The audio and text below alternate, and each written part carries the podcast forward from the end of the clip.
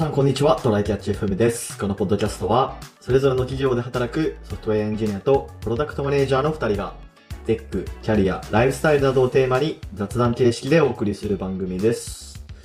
ではやっていきましょうか。はい。よろしくお願いします。はい。最近、結構さ、やっぱ最近秋、まだ暑いけど、あの、秋に、もうちょ、ちょっと深まったような深まってないようなぐらいなんで、あの、ね。結構物がいろいろ美味しくなってきたなと思ってて、なんかあの、この季節、そう、あの、なんか魚とかキノコとかいろいろ食べるんだけど、なんか甘いものも僕結構好きだから、あの、はいはい。フルーツ系とか芋栗、かぼちゃ系とかも食べるのね。うん、で、あの、普通のフルーツ、秋フルーツパフェみたいなのも食ってたんだけど、なんか最近柿パフェがちらほら出てるような気がしてて、前からあったのかな？おーでもなんかメジャーになってるようになってますいや食べたことない柿オンリーのパフェ。はいはいはい。もともと、あの、それで目つけてたのは、あの、浅草にあるフルーツパーラー後藤さんってとこのね、あの、え柿4種類ぐらいかな？去年は8種類のパフェとか出した気がするんだけど、ーうん。のパフェに目をつけて、それもまた行こうと思ってるんだけど、この前はその、えっと、原宿の観音山フルーツパーラー、えー表参道店かな？はい。違うな。これど、どこ店だろう？まあ、っていうとこに、まあ、その観音山フルーツパーラーっていういく、何店舗かある、銀座とかにもあるグループのとこのやつに行って、あの、柿パフェ食ったんだけど、柿パフェ、結構ね、面白いよ。あの、なるほどね。なんだろうな、梨とかリンゴとかでもそうだけど、意外と品種によって味が違うなっていう、同じ果物でも味が違うなっていうもの結構あるじゃんあ、。そうなんだ。はいそうはいはい。あで、あれの中で、そういう感じで、柿結構品種によって味違うえしなん、か見た目とかもね、なんかうん黒い、あの、なんか柿もその種類とか、なんだ、売れ方とかによってさ、すごいなんか黒い点が入ったようなやつとかあるじゃん。ー、はいはいはい。あれの、もう本当に、あの、もうそういう、その品種として、めちゃめちゃその黒い、黒っぽくなるやつとかもあって、でもなんか食感が面白かったりとか、中だけなんか蜜が入ったみたいになってたりとか、なんか、すごい。いろんな種類があってね、それぞれに美味しくて、なんか柿だけで作られてても、えーこんないろんな味がして面白いんだな、みたいなのがあって。柿ってそうだよね。なんか、あんまりこう、自ら進んで食べに行かないよね。なんかあったら食うけど、うん、そうなんだよね。うんなんかちょっと不遇な人生歩んでるよな。あ、ちょっとね、あの、な、なんて言うんだろう。お、昔ながらというか渋いものみたいなね。あ、あ、あ、そういう感じ確、あったし、なんか干し柿とかをで食べるかみたいなところと、あ。なんか、まあ、梨、梨も若干そういうとこあるけど、なんか、年中食べれる果物が多い中で、秋しか食えないんだよねうん。秋か冬に干し柿。なんか保存しといてさ、なんか年中いつでも食べられますってもんじゃないじゃん。柿って。そうだね。食べられるのかもしれないけど食べることがないっていう。うんうん、うん。だからね、なんか食う機会が少なくて、あんまりイメージがないんじゃないかなと思うんだけど。確かに確かに。えー、でもまあ、それ専門で、専門というか、それを押し出してるやつがあるんだね。そうそうそう。なんか和歌山とかが有名なのかな？らしくて。和歌山のどれどれと、ど、なんなんとか県の何々と、みたいな。2002、あの、そのフルーツパーラー後藤さんとか、後藤っていう店では、なんか、2022年に開発された新品種のパ、柿も食えるらしくて、ほうちょっと気になってるんだよね。なるほどね。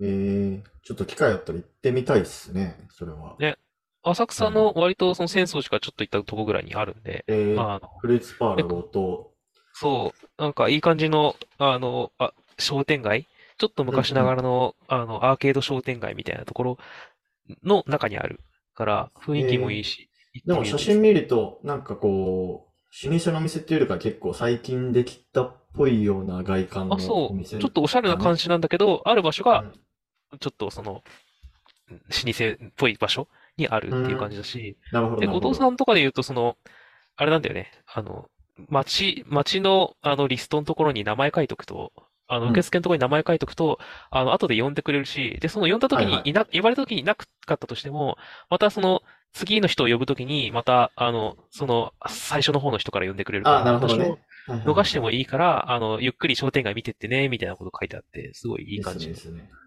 はい。はいなのでちょっと皆さん行ってみてください行ってみた方はね、行ってみてはって感じですね。はい。じゃあ本題行きましょうか。はい。はいえーっと、本題が。あそう。本題がね、あの、結構ね、時間が経っちゃったんだけど、僕が、あの、9月の末までか、ワーケーション、海外にワーケーションに行ってたんで、まあ、ちょっとそれの話をしようかなと思ってて、あの、そその中で結構、あの、あった大きい話題として、時差があるんだよね、やっぱり。うん。そうだよね。リモートうん。そう、リモートワーク自体はさ、結構やってる人多いと思うんだけど、なんか時差があると、またちょっとやり方か変わってくるっていうかね。なので、うんどんぐらいまで時差って許容できるんだろうね、みたいな話も若干あって。だから、ねあの、会議を、まあ、つまり会議をどれぐらい、あの、なんか、午後からで許されるかみたいなところとか、どれだけ非同期で仕事できるかみたいなところだと思うんでね。なるほど。だから、すげえ逆に僕すげえ忙しい時期になって、ちょっと、逆にこのままだとやばいなと思って、ちょっとメリハリつける意味でも言った、みたいな。まあ、うんいろんな、り、言ったり、いろんな理由のうちの一つがそれで、最初もはい8時間とか誤差があるところから始めたんだよね。ロンドンかね。そう、ロンドンのサマータイムで8時間誤差かな？時差かな？っはいはいはいはい。てなると、で、あの、もうめちゃめちゃその時期、あの、まあ、ちょっと組織改編とかで、もう、ちょっと良くないぐらい会議が多くなっちゃってたのね。っていうので、もう1日5時間、6時間とか会議毎日してたんだけど、それ、もう、もう本当に狂った、あのところは。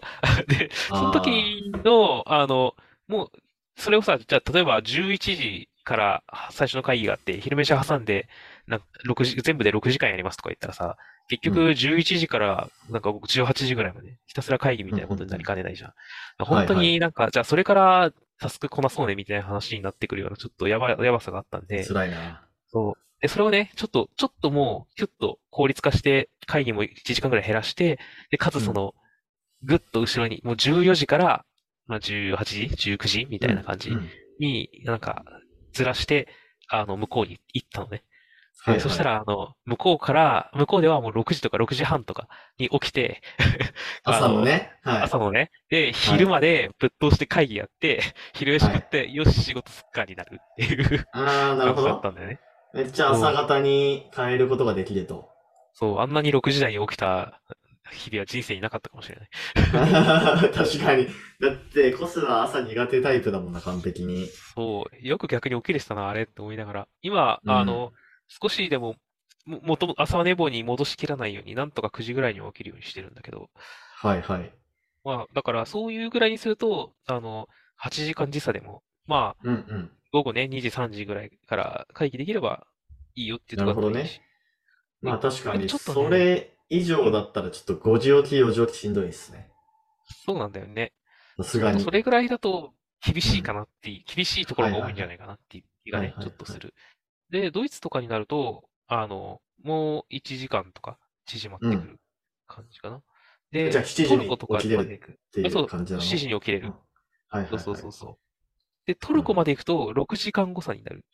なる時差になるから、あのはいはい、まあ、だいぶマシになるよねっていうので、そうだね。トルコぐらいがラインかもしれんなってちょっと思ちょうどいい。そう。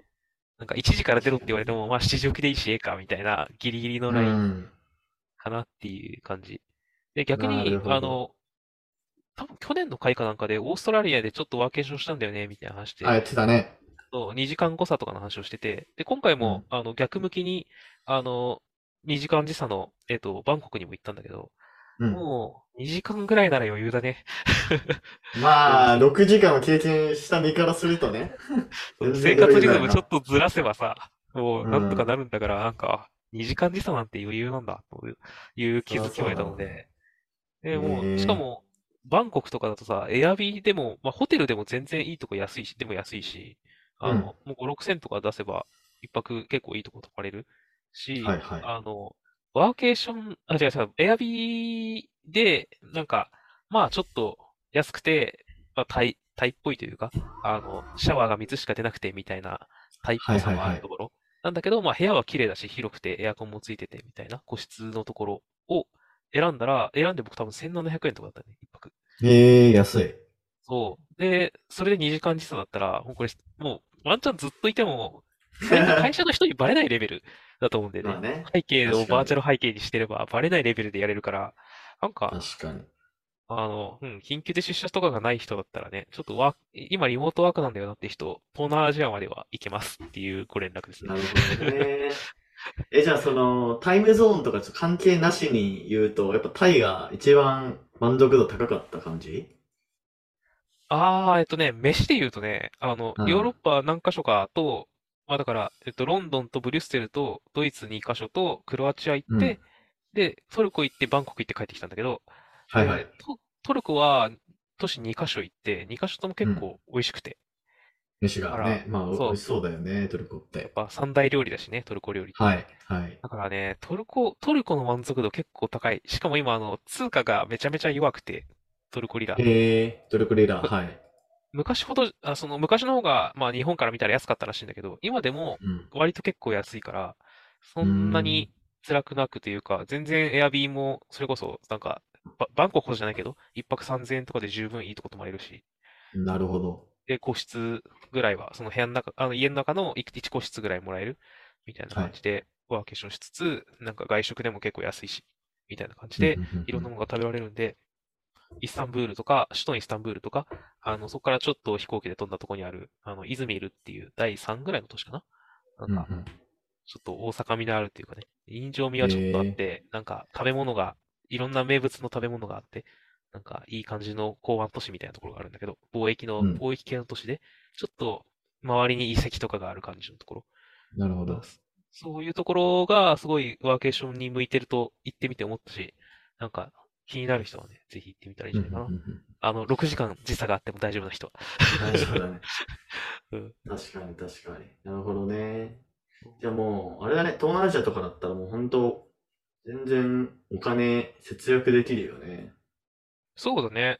まあ、もう、それこそなんか、あのーこれからちょっと日本で引っ越したいとかっていう時になったら、一旦ちょっと今の日本の家を引き払って、そこからタイになんか1ヶ月2ヶ月住んで、でお金浮かさせて、次のとこ引っ越すみたいなね。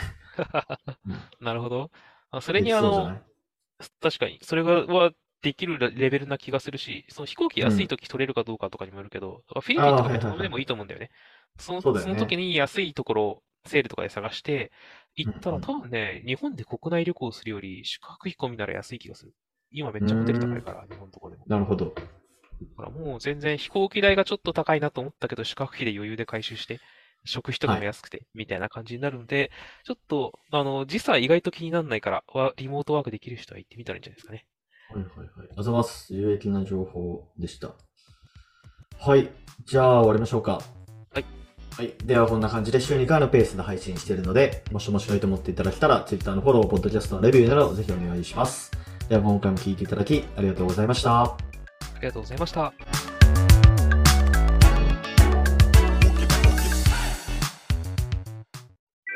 And now, a short commercial break. 現在エンジニアの採用にお困りではないですか？候補者とのマッチ率を高めたい、辞退率を下げたいという課題がある場合、ポッドキャストの活用がおすすめです。音声だからこそ伝えられる深い情報で候補者の興味関心を高めることができます。株式会社ピトパでは企業の採用広報に役立つポッドキャスト作りをサポートしています。気になる方はカタカナでピトパと検索し、X またはホームページのお問い合わせよりご連絡ください。